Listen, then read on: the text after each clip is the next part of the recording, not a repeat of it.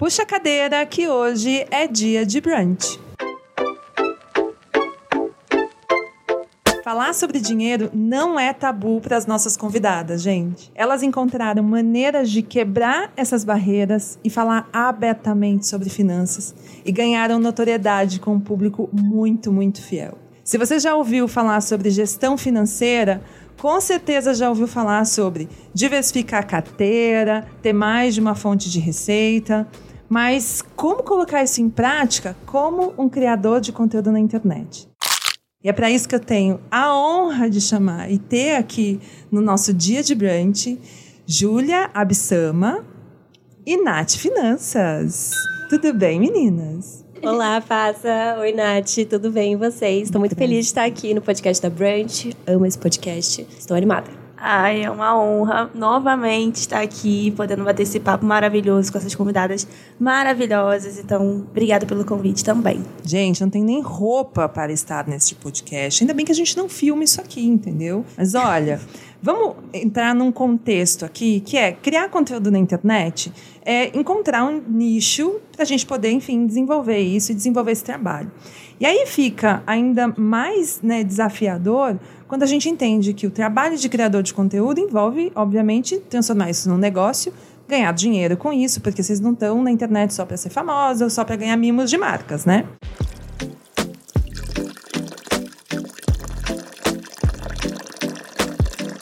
De acordo com uma pesquisa feita pelo Datafolha em parceria com o Itaú, em 2020, 97% dos entrevistados, olha isso, olha o tamanho desse número, gente. 97% dos entrevistados disseram ter dificuldade em lidar com o próprio dinheiro. E 49% evitam até mesmo pensar em dinheiro para não ficar triste. O que então aqui, com esse cenário devastador que a gente tem no Brasil, levaria criadores de conteúdo para um grande desafio de conversar com esse público, que é falar de dinheiro num país em que o dinheiro é um grande tabu. E aí eu já quero direcionar a pergunta para vocês, porque vocês trabalham em áreas bem distintas. Eu vou começar com Júlia, especialmente porque você entra dentro de um lugar de bolsa de valores de investimentos. Uhum. E quando a gente olha para os números, a gente sabe que mulheres representam 26% das investidoras lá na B3. E aí, menina, o que, que a gente faz? Porque, me conta um pouco aqui para o nosso público, por que, que você escolheu falar de investimento para mulheres? Eu sempre falo que eu não gosto de falar sobre investimentos, eu gosto de falar sobre investimentos com mulheres.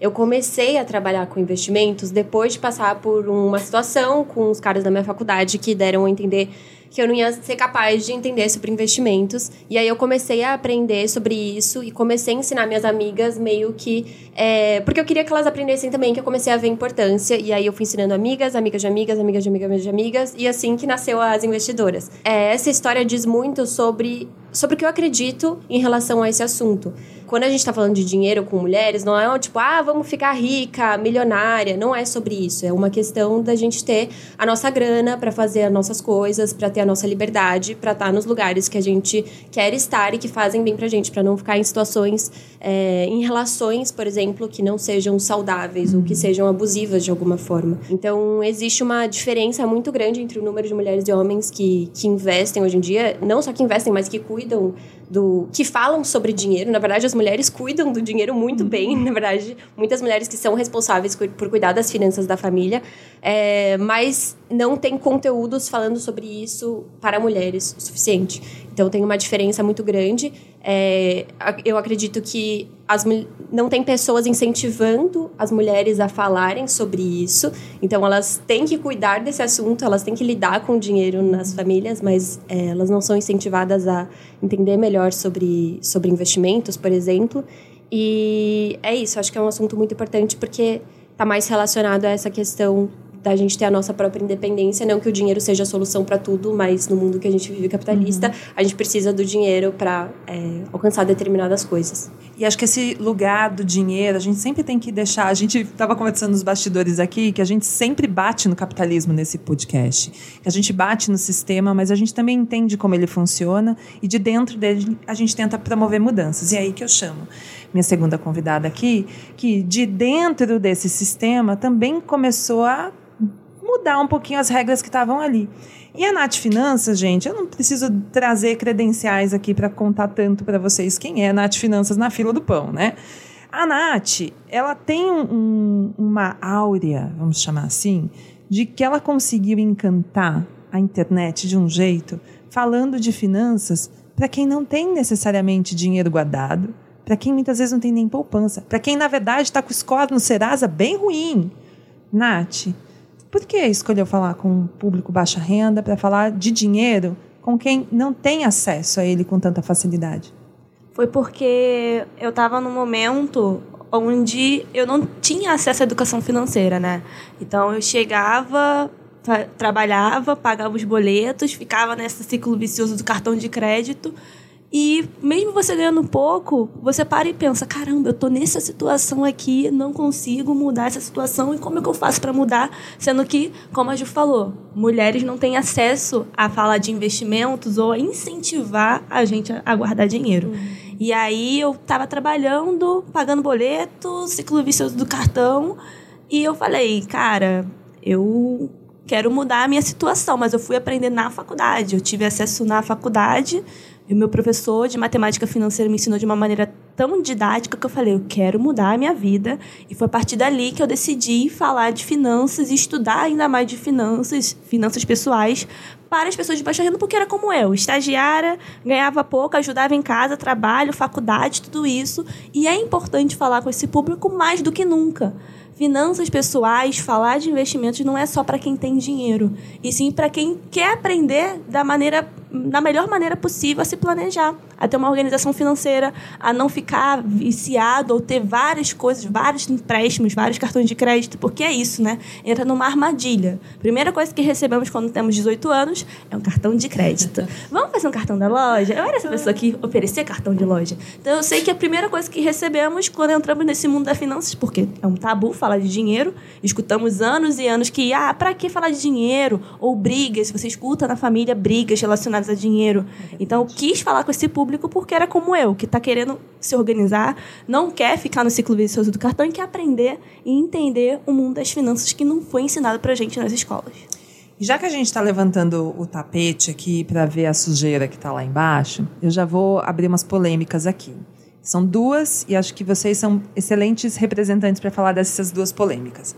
A primeira são os gurus financeiros. Aquelas pessoas abençoadas na internet que chamam a gente com aquelas páginas de lançamento de curso com depoimentos do quanto ela transformou a vida da pessoa. E tem lá, não, porque esse curso custaria 50 mil reais, mas só hoje você vai pagar 2 mil reais. E aí a gente sabe, Júlia que está aqui também tem um curso que fala e que ensina as mulheres a aprenderem sobre investimento. E para quem já conhece, a gente estava aqui discutindo, inclusive, do quanto curso da Júlia não tem nada a ver com esses gurus financeiros, Sim. que ele realmente é bom. E, porém, você está num mar de quando você olha para o teu lado, assim, eu lembro muito do Jon Snow. Lembra daquele episódio de Game of Thrones do Jon Snow, assim, vamos lá, né, gente? Tô sem arma, tô sem mais nada, meu exército tá todo caído, mas eu tenho que me virar. Como que você enfrenta esse chiqueiro à sua volta? Porque é muita gente fazendo com esse discurso ludibriando pessoas, enganando as pessoas no meio de uma crise econômica que o país está vivendo. Porém, a gente sabe que educação financeira não pode ser uma coisa que a pandemia tem que excluir da vida das pessoas. Como que você enche... como você encontra o limite ético que você sempre respeitou para você conseguir falar sobre investimento num cenário onde tudo ao teu lado está corroborando para que você uhum. também seja vista como uma guru das finanças. Ai, gente, falar de guru financeiro me soube até um calor aqui, você falou, arrepiei inteira.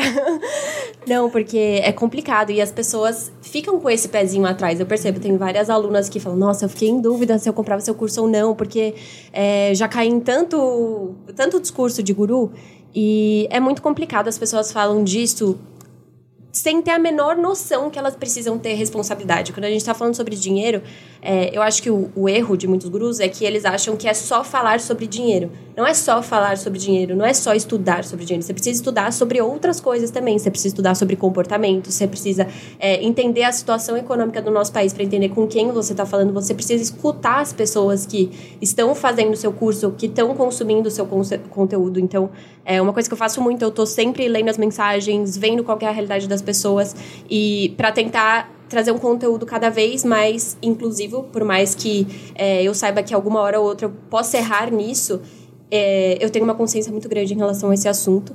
E eu acho que o erro das pessoas é que elas viram que é um mercado que está crescendo muito, então tem muita gente fazendo curso, e aí, ah, então todo mundo pode fazer. Vou aqui montar um negócio rapidinho, gravar em dois segundos, vender por um valor, é isso que você falou, né? Falar que custava 20 mil, mas que a pessoa está tendo a oportunidade de ouro de ganhar esse só curso hoje. só hoje, pagar 2 mil por ele, mais cinco bônus. Acesso à live, acesso ao grupo tudo. no Telegram. E, e aí o negócio não é bem estruturado, não é bem feito. Para eu montar o meu curso, eu comecei dando essas aulas para as alunas presencialmente que eu dava de graça. E aí eu fui entendendo, ok, qual que é a necessidade, qual que é a pergunta das pessoas. É, demorei, sei lá, um ano dando essas aulas presenciais para montar realmente o esqueleto que eu achava certo. Depois disso, comecei a dar conteúdo na internet. Comecei a entender também como passar esse conteúdo pela internet. E só depois que eu falei, ok, me sinto pronta para fazer um curso. Porque eu lancei o curso em abril desse ano, mas desde, sei lá, meio do ano passado as pessoas me pediam um curso online. Uhum. Eu falei, não, tô pronta para fazer, então não vou fazer. Então, quando eu me senti pronta, eu estruturei, fiz o, montei ele. E, e aí foi um desafio também vencer esse medo das pessoas de tipo, um curso online, peraí. Eu acho que teve uma certa. Eu tive uma certa facilidade com isso, porque as meninas já me acompanhavam no Instagram e, e conheciam o meu discurso, então elas já sentiam mais confiança. É, e aí isso deu uma ajudada. Mas realmente é um desafio. Todo dia eu recebo mensagens de meninas falando: Nossa, eu fiz curso de tal, tal pessoa e assim, me ajudou em bulhufas. Ele fala como se eu já entendesse sobre o assunto. Ele solta os termos como se eu tivesse aprendido isso na, na escola, tivesse a obrigação de saber. Uhum. Então eu tento esmiuçar tudo e tem todo um acompanhamento, porque eu já fiz tanto curso que você a pessoa te vende lá as aulas gravadas, nunca mais fala com você, se tem uma dúvida. E no meu, assim, eu tenho lá o grupo com as alunas, toda hora eu tô respondendo mensagem dela, respondendo dúvida. Eu faço acompanhamento durante um tempão, faço lá as lives com dúvidas dela, das alunas, converso com elas. Então tem que ter responsabilidade. Você vai vender, vender o curso? ok, não é brincadeira, você está ensinando as pessoas uhum. sobre o uhum. assunto, você tem que dar um suporte para elas e você tem que é, prometer o que você realmente pode entregar. Não dá para falar que eu vou deixar a pessoa milionária, porque eu não vou deixar a pessoa milionária. Ninguém pode deixar ninguém pode prometer que vai deixar ninguém milionário.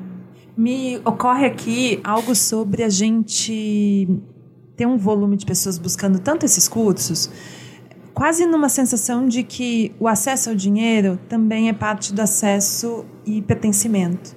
A gente discutia isso, eu e Nath, ontem, sobre um episódio que aconteceu na semana passada, nesses dias aí, sobre a Nath ter postado no Twitter que tinha comprado uma bolsa da Louis Vuitton. Uhum. E algumas pessoas começaram a dizer que, como, como assim uma mulher que fala de finanças para baixa renda vai ter uma bolsa de marca?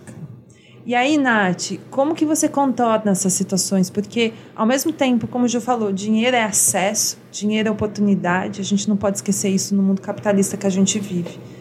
Como que a gente dá essa volta para explicar para o teu público e também para essa galera, enfim, desavisada, que dinheiro não é o voto de pobreza, como você sempre diz. O que, que é o voto de pobreza? Bom, eu vejo que quando a gente fala, conversamos sobre educação financeira, as pessoas pensam que educação financeira é você abrir mão de coisas. É que você vai ter que deixar de sair ou você deixar de fazer coisas. Pelo contrário, educação financeira você dá prioridade a algumas coisas. Então você quer realizar um objetivo de você quer viajar, você quer comprar alguma coisa, você precisa dar prioridade para isso. Não é do nada, ah, eu quero, eu tenho um sonho de fazer um intercâmbio, mas para isso você precisa pesquisar. Qual, você vai para qual país? Quanto que você vai gastar? Você vai ficar no hostel? Você vai fazer o quê? Para onde? Enfim, tudo isso requer um planejamento. E quando gente, nós falamos de educação financeira, inclusive a Ju, falamos de a pessoa ter a liberdade de escolha não ficar numa prisão e abrir mão de coisas, você cortar coisas o tempo todo. Pelo contrário, é você se planejar e você saber a mão aonde você pode alcançar. Então, quando teve esse caso de comprar uma bolsa, a gente sabe que nessa sociedade capitalista de consumo, muitas das vezes, não é nem meu caso, mas muitas das vezes a pessoa recebeu tanto não na vida, uhum. ela não teve nenhum acesso a conseguir ter um, um, tênis, uma blusa, enfim, que ela gostaria de ter porque não tinha condições, não tinha como comprar um iogurte, porque ela sempre quis uhum. comprar no mercado. E aí, quando ela tem esse excesso, ela quer comprar para ela. A primeira coisa que eu fiz quando eu ganhei meu primeiro salário, eu fui no McDonald's, porque eu quis realizar esse sonho, porque eu não tinha condições de ir no McDonald's e eu comprei pela primeira vez com meu dinheiro. E foi uma sensação muito boa. A questão é, a sociedade em que vivemos fala de consumo. Você tem que ter coisas para mostrar que você é alguém e não necessariamente você precisa mostrar para as pessoas que você tem, que você precisa ou acontece como a Ju já viu bastante também de gurus fingindo que tem Ferrari, que tem carro, que tem mansão para vender o curso e arrasta para cima. Arrasta para cima. Arrasta, para cima. Eu adoro agora. Hoje em dia agora é só clicar, agora né? É só clicar. é só clicar. E é isso, as pessoas veem o que você tem, não o que você é. E aí quando eu comprei porque eu gostei e eu achei bonita, faz parte da minha realidade hoje em dia.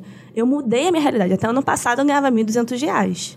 Eu era estagiária, trabalhava na área financeira e hoje eu posso ter uma condição de comprar o que eu quiser, mas não necessariamente eu vou comprar um arsenal de bolsas, porque não é meu estilo de comprar um arsenal de bolsas, porque é uma questão de consumo também, né? A pessoa olha e fala: eu vou comprar porque eu quero pertencer a um grupo. Tem gente que vai comprar porque ela nunca, nunca teve, sempre foi o sonho dela. Mas por que é o sonho dela? Porque o tempo todo ela vê na TV, ela vê os influenciadores, ela vê um monte de pessoas falando que isso é a melhor coisa para você entrar e fazer parte de um grupo. Vocês acham que isso cai muito mais sobre mulher? Super. Sim. Super. Porque acham, ah, futilidade de comprar uma um cara, bolsa. Ia, ia rolar. Comprar uma Ferrari. Ia rolar esse estresse todo? se a gente comprasse uma Ferrari, Nossa, se fosse ambicioso, um gente. Ambicioso, um relógio, bem sucedido. Um bem sucedido demais. Detalhe, iam olhar assim, o cara, ele tem dinheiro, ele pode comprar o que ele quiser.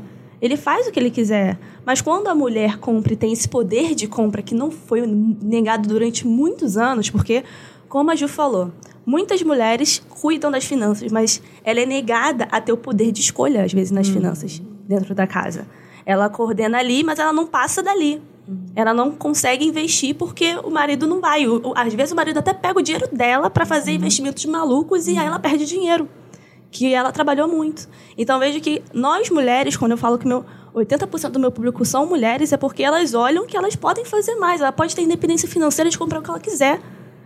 Educação financeira não é voto de pobreza de você ficar lá e fingindo que você é pobre ou, escondendo algo de alguém. É você chegar e ter o poder de escolha, você falar assim: eu posso comprar isso hoje e eu vou ajudar outras pessoas ao meu redor. Porque quando você é pobre, você não ajuda só eu, só penso em mim. Eu tenho várias pessoas atrás e na minha frente, do lado, que precisam também de ter aquela porta, sempre, sempre quebrar portas. Quebrar sempre aquelas oportunidades que às vezes não foram negadas para a gente durante muitos anos e agora a gente tem que quebrar essas portas o tempo todo. Então a gente sempre puxa, assim.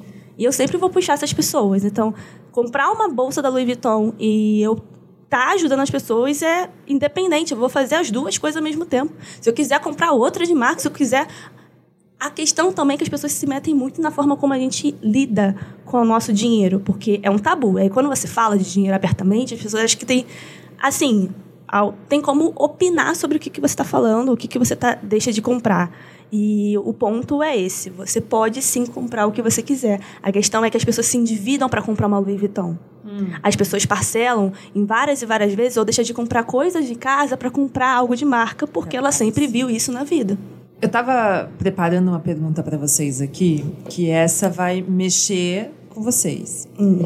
É uma palavra que está sempre presente no discurso de vocês, de todas as pessoas que trabalham com finanças, que é sobre diversificação de fonte de receita. Vocês duas são exemplos de diversificação de fonte de receita. Não é só publicidade que define, que faz vocês serem e as pessoas que são, as influenciadoras que são. Vocês encontraram maneiras de não depender só de publicidade. Vocês trabalham no mercado que joga para economizar, para investir, para não gastar excessivamente, que é aquilo que a gente está falando da coisa do consumo versus investimento.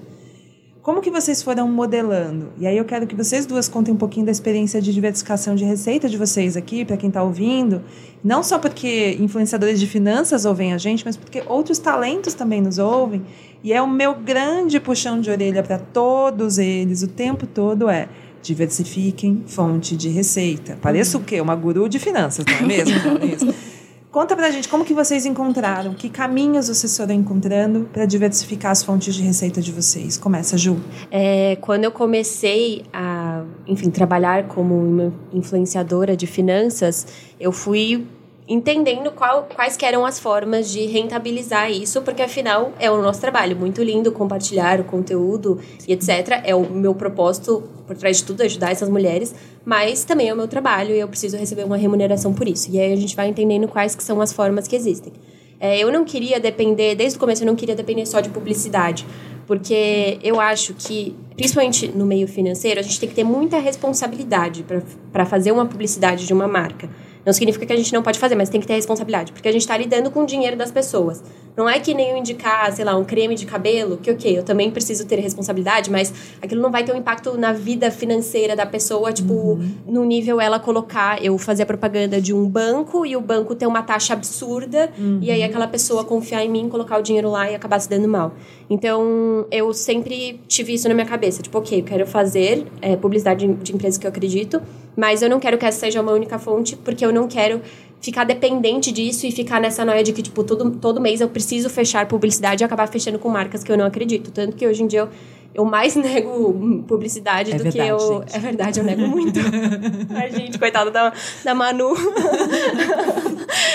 A Manu me manda, ela, eu acho que você não vai querer, né, Ju? Eu, não, Manu. Um spoiler aqui, na verdade, um parênteses. Manu é o atendimento comercial Isso. da Júlia. gente. É, perfeita, inclusive. Beijo, Manu. Mas eu nego bastante publicidade por conta disso, porque se eu não conheço aquilo, se eu não tenho informação suficiente, se eu não sei como é o atendimento, eu sempre fico pensando nisso. E se a pessoa coloca o dinheiro dela lá, acontece alguma coisa e o atendimento é horrível, o suporte é horrível, ela não consegue.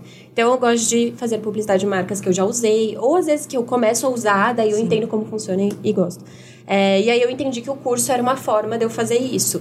Não por um desespero, tipo, ok, vou criar um curso do nada e vou vender ele sem ter a menor qualidade. Como eu falei, eu já fazia esses cursos presenciais e aí eu vi que eu tinha esse conhecimento, que tinha como passar isso de uma forma que fosse realmente útil para as pessoas. E aí eu é, monetizei e deu super certo. Enfim, hoje em dia o curso é a minha principal fonte de renda e ainda assim eu quero diversificar ainda mais. É, não sei, talvez escrever um livro ou fazer alguma assinatura, mas eu sempre penso antes, tipo, preciso diversificar minha renda, uhum. mas não vou fazer qualquer coisa só porque eu preciso diversificar minha renda e aí vou fazer uma coisa meia boca. Eu prefiro pensar nas coisas com cuidado, estruturar elas e aí sim eu, eu lanço alguma coisa. Então hoje em dia eu tenho o curso e faço também as publicidades. E a senhora, Nath, como que tá montada a carteira da Nath Finanças? Olha, eu, com, eu sou aquela pessoa que não gosta de ficar dependente de publicidade, porque você fica dependente da marca também, né? O que, que ela acha, o que, que ela deixa de achar, e aí, às vezes, ela não tá batendo com seus valores e muda no meio da hora. E aí você fica com aquela cara assim, ué, gente, como assim? Então, eu prefiro é, mil vezes ter essa diversificação, porque é importante para qualquer criador e pessoa que trabalha com finanças. Já falamos né, de diversificação, de não só deixar dinheiro na poupança, então na nossa fonte de receita também uhum. é importante. Então, eu tenho o livro que eu lancei esse ano, em janeiro, Orçamento Sem Falhas. Tem meu podcast também, que é original Spotify, já estamos encaminhando aí para renovação. E as publicidades, e eu quero mais para frente como assim, a, quando a Ju fala, eu falo, concordo super, porque quando você vai fazer um curso, como, ai, Nath, faz um curso e tal, é muita responsabilidade, porque você vai lidar não só com os seus seguidores, é, são seus clientes. São pessoas que vão falar ou vão tirar dúvidas com você, não como seguidor, uhum. e sim como cliente. Então, eu prefiro mil vezes estar estudando, buscando a possibilidade de ter um curso mais para frente. Tenho agora, estou criando o meu site para que a gente não ficar dependente de rede social. Olha só, caiu a rede social e você fica assim, meu Deus acabou meu trabalho. E não quero isso, eu quero ter meu site. Então, o site vai ser ótimo para ter um portal de notícias, para as pessoas entrarem, acessarem conteúdos de finanças, entenderem ainda mais sobre o mundo das finanças. E, mais para frente, eu quero sim dar aula com outras pessoas, ter um grupo de estudos. Já faço com pessoas de graça, assim, que são meus seguidores, falo, dou conselho, porque é isso. As pessoas às vezes querem algo exclusivo porque ela tem dúvida, não consegue ficar vendo vídeo nas redes sociais, no YouTube, ela quer ter aquele momento específico para ela aprender.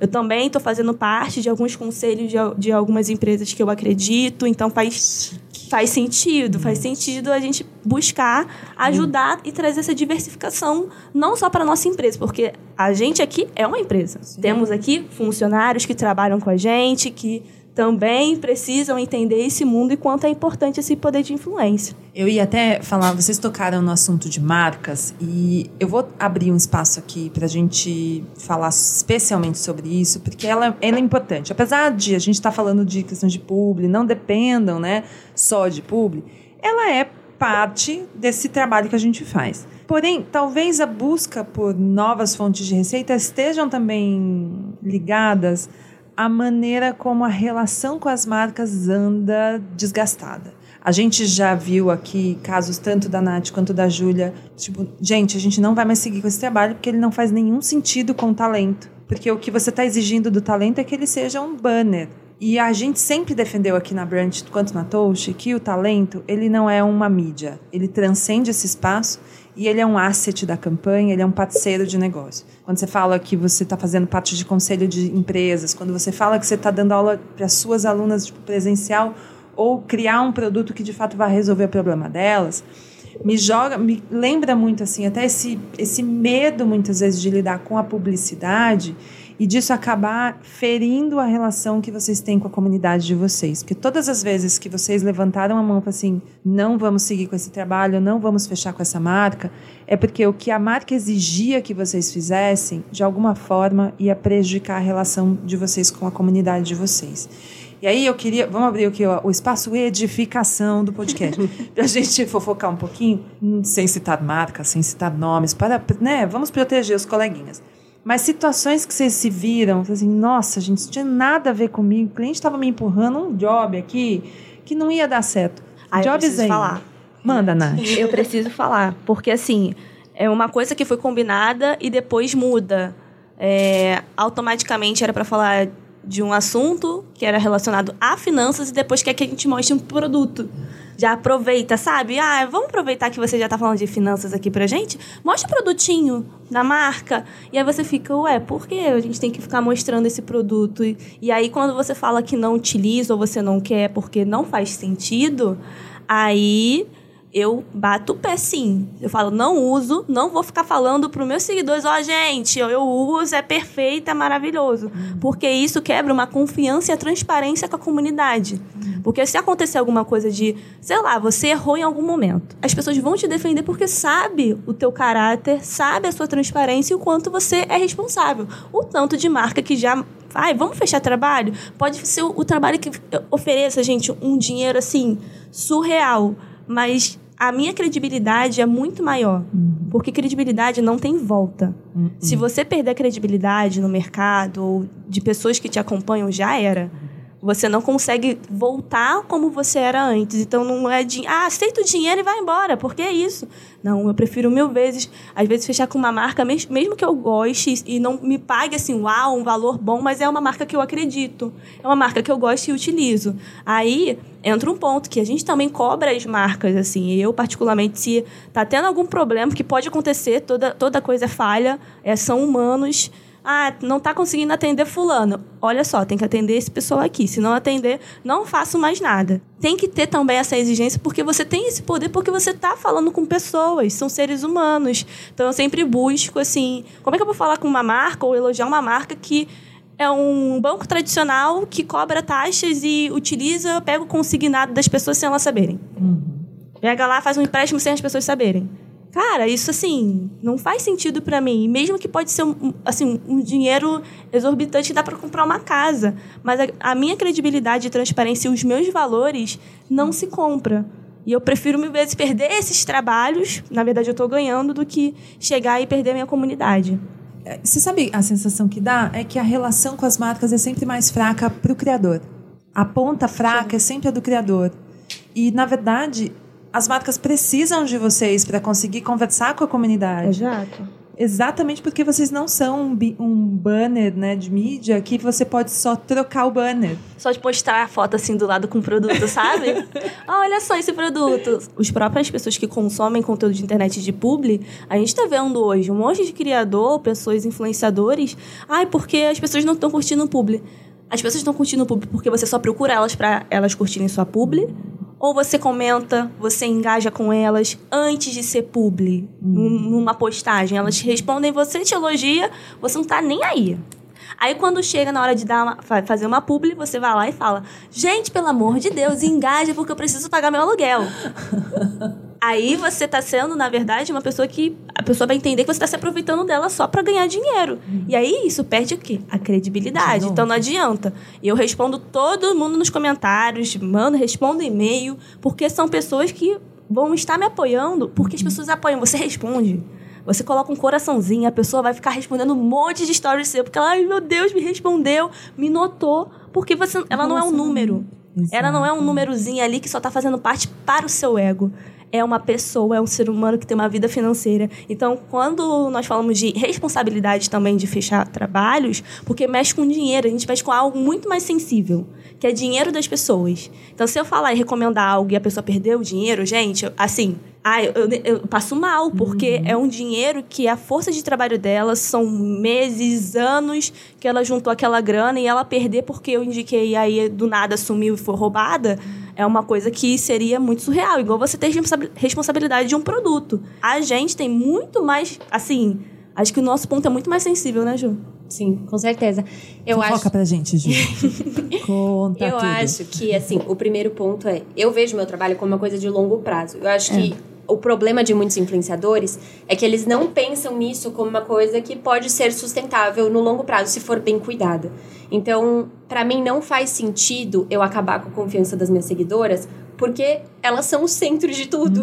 E se eu quero continuar fazendo isso, o principal ponto é nutrir a minha relação com elas.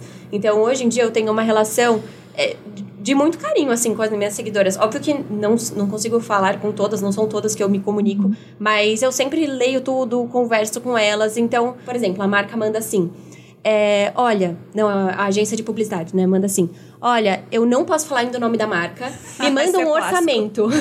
eu não posso falar o produto, o serviço, mas manda um orçamento para três stories. E aí eu fico, mas por que, que você acha que eu quero fazer três stories? não, você tirou o que eu quero fazer se eu não sei nem o que, que é pra eu recomendar. Entendeu? Eu, falta, um, falta uma noção. Ou então a marca, marcas muito grandes, né? Que normalmente as marcas muito grandes costumam ter um probleminha ali mais ali de não, não querer remunerar direito. Ou então, ah, a questão da visibilidade. A gente vai dar visibilidade pro seu perfil, você vai ganhar seguidores com isso. Mas quem disse que eu quero seus seguidores, por exemplo? Às vezes eu falo com mulheres e o, e o público da marca é completamente diferente. É, eu não tô no, no Instagram pra ganhar seguidor, eu tô no Instagram pra conversar com as pessoas que querem escutar o que eu quero falar. Então, não faria sentido pra mim. O que a Nath falou também de coisas que mudam de uma hora pra outra, daí eu já fico, putz, espera, não era isso que era, que era o combinado. Então, acho que. Ah, eu, eu sempre penso muito duas vezes antes de fazer. E eu até tenho um certo bloqueiozinho, assim, com isso, porque hum, eu acho que a minha relação com, com as mulheres que estão lá no perfil é mais importante pra mim do que tudo. E eu acho que tem marcas incríveis que eu posso fazer publicidade, que eu posso recomendar sem problema nenhum. E aí eu faço com o maior orgulho do mundo. Não tenho problema. Mas eu preciso ter esse discernimento também, entender o que, que faz sentido pra elas ou não. Deixa eu aproveitar também aqui para jogar mais uma fofoca, que é mais de bastidor de como funciona hoje as conversas com as marcas, principalmente corretoras de investimento, com os bancos, com as empresas especializadas dentro do setor financeiro. E o que corre nesse bastidor é um desespero por influenciadores de finanças, porque eles estariam todos bucados com exclusividades com as corretoras. Então, a gente recebe lá na Toast, por exemplo, pedidos de marcas, especialmente do mercado financeiro, querendo, vem com uma lista de desejo, né? uma wish list de talentos com quem ela quer trabalhar. A gente entra em contato, todos estão bucados, todos já têm exclusividade com alguma marca do segmento financeiro e não podem trabalhar para outras marcas. Isso com a gente, nos contratos que a gente faz com vocês, está sempre muito bem definido de se vai fechar e bloquear toda a agenda dentro do segmento financeiro, a marca tem que pagar muito bem, porque a gente vê do outro lado o quanto que o talento perde de oportunidade de trabalhar com outras marcas simplesmente porque ele assinou um contrato de exclusividade. Sim. Daí, aí vem a fofoca e o bastidor, e para você que está ouvindo a gente, isso também pode virar um insight aí. Esse mercado está começando a correr pelas beiradas e trabalhar com perfis de lifestyle, que seriam, por exemplo, pessoas que viajam, pessoas que são empreendedoras, que não são especialistas em finanças, mas porque o dinheiro não é só um assunto de profissionais de finanças, ele é um assunto também de pessoas que consomem, que vivem. Tava eu lá, empreendedora, comprando computador para firma essa semana. E, ai, minha nossa senhora, o, o limite do cartão, entendeu? A minha sócia fala assim: você estourou o limite do cartão. Eu fiquei, desculpa, Alice, foi mal. Mas acho que a discussão sobre finanças, será que esse caminho, esse bastidor que está começando a rolar, também não seja um indício de que o trabalho de vocês e da categoria de vocês está fazendo, está tendo resultado? Para que não seja só os influenciadores de finanças que sejam acionados para falar de dinheiro. Que influenciadores de moda, de beleza, de viagem, de empreendedorismo também sejam acionados para falar sobre isso. É importante também ter essas pessoas falando sobre esse tema que é tão espinhoso para tanta gente? Eu vejo que é importante sim, mas eu vejo que as marcas estão indo para o lifestyle porque nós que somos criadores de finanças também entra no questão do conflito de interesse. Então, imagina, você vai fechar com um banco tradicional que às vezes você nem usa, uhum. mas aí você vai recomendar para uma pessoa e aí você fala que utiliza ou até mesmo entra eu vejo que entra na questão do conflito de interesse quando você vai para um, um, banco tradicional e aí você fica falando ali recomendando algo assim aí quando você entra no lifestyle não fica tão aquele, aquela questão de a pessoa tá falando de finanças porque também ela tem uma vida financeira, todo mundo tem. Mas o influenciador de finanças, quem trabalha com finanças, a gente tem que ter uma responsabilidade de quem a gente vai se aliar. Uhum. Então, eu acho que é muito mais sensível para a gente fechar com essas marcas do que um, um lifestyle, alguém que fala de, de vida, fala da própria vida ou algo assim. Eu vejo que para a gente é muito. Eu penso dez vezes, acho que a maioria uhum. pensa dez vezes na hora de se aliar. Eu acho, eu acho muito, eu acho um bom indicativo de que o assunto está sendo falado e eu acho Sim. que as pessoas estão é, se interessando mais por ele. E às vezes, se elas, por exemplo, se elas entram no meu perfil, as investidoras, aí elas vêm lá eu falando sobre, é, enfim, sobre investimentos. Elas falam, putz, sei lá, não me identifico, não, eu não entendo sobre investimentos, não vou nem seguir. E aí elas veem o influenciador que ela segue, que ela acompanha a rotina, que fala, sei lá, sobre viagem, sobre o dia a dia, falando da importância de cuidar do dinheiro, às vezes traz, traz ela para o assunto e ela acaba indo buscar por informações mais profundas por meio dessa pessoa.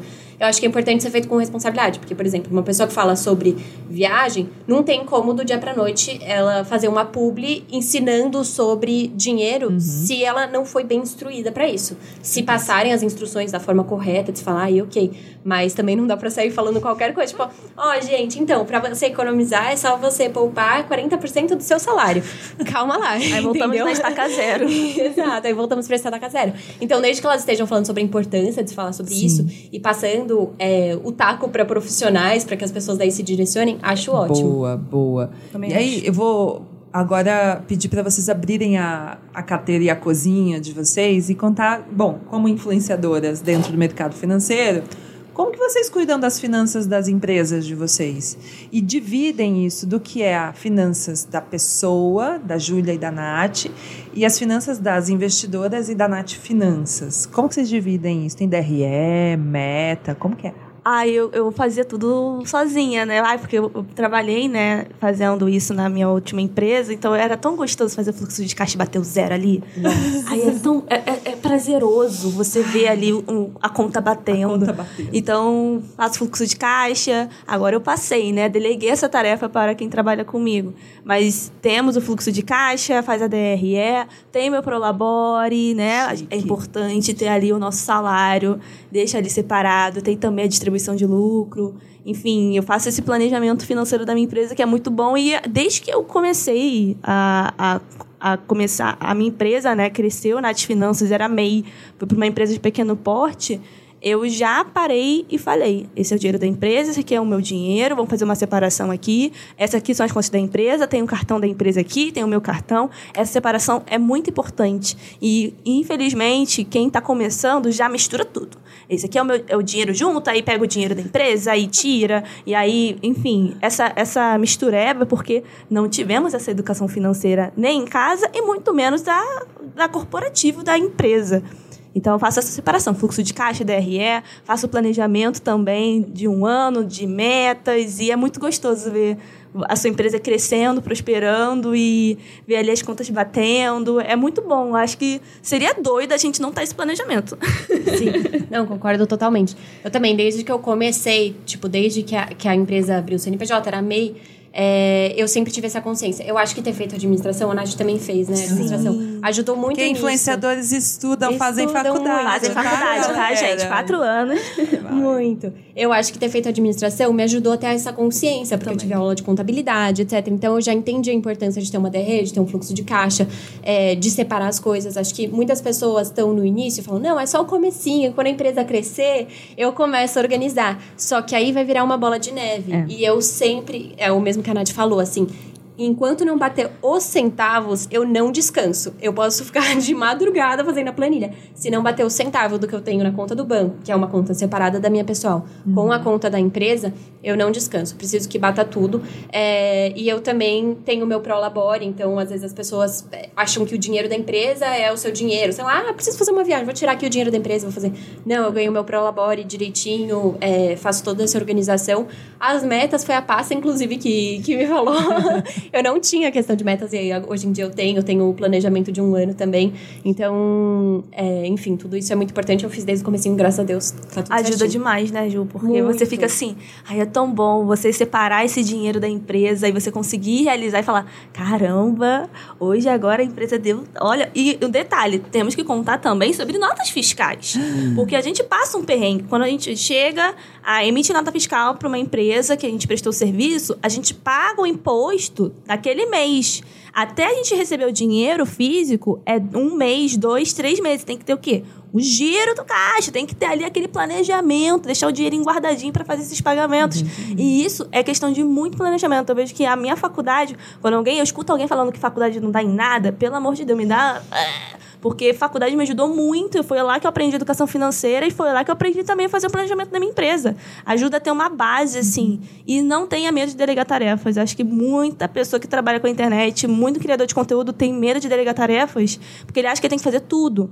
E se você não delegar essa tarefa, como é que você vai ficar na parte estratégica? Uhum. De pensar em novos fontes, novas fontes de receita, em, em, pensar em nova diversificação, em novos trabalhos, porque nosso trabalho é muito criativo. Mesmo que seja educativo, é muito criativo. Como é que você vai chamar a atenção da pessoa para ela entender de finanças? Porque finanças a pessoa já fica assim, só vou aprender porque eu estou precisando. Não porque ela quer aprender, porque para ver fofoca fica meia hora lá vendo vídeos de fofoca. Agora, para ver vídeo de finanças 30 minutos, a pessoa fica, hum, para quê? Só quando está necessitado. Então, nós que trabalhamos temos que pensar na parte criativa uhum. e essa parte operacional às vezes delegar e tá tudo bem, gente, você não saber fazer tudo. Graças a Deus tem minha contadora aí para me ajudar na parte tributária e é ótimo. Não tenha vergonha também de delegar tarefas. Acho que é o ponto principal. E eu acho que uma coisa que você aprende quando você tem uma empresa, porque a gente é uma empresa, é importante falar isso. Sim. É, tem tem um jeito de fazer as, as coisas meio na trambicagem, entendeu? Se você quiser. É, tem como fazer isso. E tem como você ficar só no discurso. Então, eu falo sobre empoderamento feminino. É, empoderamento feminino, não, mas enfim, falo sobre finanças para mulheres. É, imagina na minha empresa, eu não, dentro da minha empresa, internamente, não tem nada disso, não tem nada uhum. desse discurso. Então, se você quer fazer as, as coisas da forma correta, vai custar no seu bolso, vai, é, vai delegar o seu tempo também, porque você precisa ter uma organização muito maior, mas vale muito mais a pena e você dorme com a consciência tranquila. É então é importante fazer isso. Essa parte da organização financeira é importante também para que você faça as coisas da forma certa. Você pague o, o seu imposto lá, que você é, pague seus funcionários, tudo da forma correta. Então ela é muito importante, não só, enfim, por um motivo pessoal, porque ah, a sua vida vai ficar mais organizada, mas pelo bem da sociedade como um todo. Se você vai ter uma empresa, faça isso da forma correta, não é mesmo? Já temos muitas empresas fazendo trambicagem por aí, não precisamos de mais uma. Eu queria fechar falando um pouquinho sobre futuro e sobre o legado de vocês. tanto do ponto de vista da mulher que investe, quanto dessa mulher que aprende a lidar com dinheiro, como que vocês planejam o futuro da empresa de vocês? Porque toda vez que eu converso com talento, especialmente aqueles que querem entrar na Brunch, eles me mandam um e-mail e aí a gente marca uma conversa e eu sempre pergunto: para onde você quer ir? O que, que você quer construir como criador de conteúdo? Porque, assim, 99% dos e-mails que chegam para mim era sempre alguém assim: Oi, sou Fulano, quero ser parte do time da Brand. Ou, oi, sou fulano, tenho tantos seguidores e quero fazer parte do time da Brand. E alguns ali, eu, às vezes seleciono e marco um papo para conversar. E eu sempre pergunto, mas para onde você quer ir? O que, que você quer construir? O que, que, que é o propósito em torno do que você faz? Porque é ser famoso? É ganhar mimos? É, o que, que é? E isso leva a gente para uma discussão. Agora, vocês falaram aqui da coisa da empresa, de vocês empregarem pessoas, do negócio de vocês. O futuro de uma empresa, a gente sabe que no Brasil, quase 90%, se não me engano, das empresas não passa dos cinco anos. Hum. E durante a pandemia, quase 15% das empresas fecharam. E a gente percebe o quanto o modelo econômico, o sistema econômico do Brasil está realmente muito complicado para todo mundo. O que, que é a visão de futuro de vocês? Quando vocês olham para o futuro, o dinheiro, a comunidade de vocês, o negócio, a, o escritório que você está abrindo, Nath, os produtos novos que você quer lançar, Ju, para onde vocês querem ir? O que, que vocês estão vi vislumbrando desse futuro, desse propósito trabalhando com finanças? Pergunta poética Nath. essa, né? Essa é pergunta, pergunta poética, reflexiva. Olha, eu esse ano estou abrindo meu escritório para trabalhar, né? Porque acho que esse momento de pandemia Fiquei 100% em casa, trabalhando de home office. E não foi fácil. Acho que mais para frente eu quero ter meu escritório, quero fazer meu intercâmbio, fazer meu MBA de Economia e Finanças, porque a gente não pode parar de estudar, porque quando você está trabalhando muito, você não tem tanto tempo para estudar. E eu amo estudar, eu amo poder conhecer novas coisas e poder aprender e também ensinar eu vejo que a Nath Finanças vai ajudar muitas pessoas, milhares de pessoas, a saírem do vermelho, a se organizarem. E eu quero dar um próximo passo, inclusive quero fazer feed com a Ju aqui para a gente falar de investimentos, porque essa é a ideia da gente trazer principalmente para o meu público, que é a maioria feminino, essa independência financeira. Não só de finanças pessoais, mas na hora também de, de investir. E, como eu falei, o meu objetivo não é ficar dependente de publi, eu quero ter meus produtos, eu quero criar novas coisas, novas soluções, porque empreender também é resolver problemas. Então, eu quero muito mais para frente, além de estudar, dar continuidade aos meus estudos, eu quero também abrir novos negócios que ajudem outras pessoas. Empreendedora ela. É isso, não vou ficar só na Nath Finanças, eu quero também dar continuidade ao legado que a Nath Finanças deu e também como a gente falou, a marca, quando eu, a gente fechou com a marca, ela ajuda com esse dinheiro a você fazer novos negócios. Sim. Então, eu pego esses dinheiros que eu tô tendo com faturamento de várias coisas que eu tô fazendo e busco também resolver novos problemas, porque sempre tem alguma coisa que está ali que precisa ser resolvida. Por exemplo, uma consultoria, uma mentoria para essas pessoas de baixa renda, um grupo de estudos para todo mundo. Eu quero também dar palestras para outras pessoas e aprender também todos os dias. Mas a, a Nath Finanças vai continuar vivíssima, graças a Deus, fazendo reserva de emergência sim. Já faço aqui a nossa reserva de emergência, tanto da empresa, tanto a minha pessoal, porque é isso. Eu quero empregar novas pessoas, eu quero dar oportunidade para outras pessoas e puxar e quebrar essas portas que são fechadas para gente e puxar todo mundo que está ao meu redor. Perfeita. Nossa Senhora, como Perfeita que eu vou falar nunca depois errou, disso?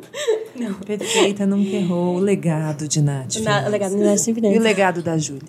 O legado da Ju. Eu quero continuar é, ajudando a vida de outras mulheres a transformar a relação delas com o dinheiro então, e quero encontrar formas diferentes de, de fazer isso. Eu acredito que cada pessoa aprende melhor de um jeito. Tem pessoas que aprendem melhor escutando, tem pessoas que aprendem melhor é, visualmente, etc. Então, quero, ou lendo, então, quero encontrar formas diferentes de trazer esse conhecimento. Então, é, quero muito fazer um livro, eu tava falando disso com a Paz, é uma coisa que está nos meus planos, mas que eu ainda não me sinto pronta. Então, quando eu me sentir pronta, eu vou, vou fazer. É, fazer um livro, quero entrar em outros canais também, quero, é, no futuro, talvez, lançar outros cursos que sejam ramificações do assunto, uhum. é, que eu acho que sejam importantes de se fazer.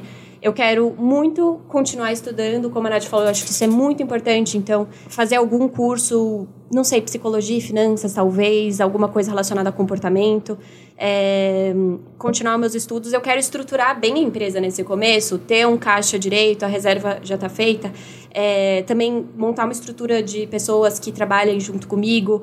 Meu sonho é ter um escritório, Nath. Nossa Senhora, quando você falou, eu falei, ai, que maravilhosa. Melhor coisa. É, ter um escritório, ter uma equipe, porque daí eu consigo focar nos meus estudos e em desenvolver coisas que eu acho que eu acho que atendem esse, esse meu objetivo principal, que é ajudar as mulheres a transformarem a relação delas com o dinheiro e com os investimentos. Não sei ainda direito todas todos os caminhos que eu tenho para percorrer para alcançar esse objetivo, mas eu sei qual é o objetivo e eu sei meio que quais são os meus próximos passos. E aí eu acho que tem coisas que vão se encaixando no meio do caminho, né? Sim.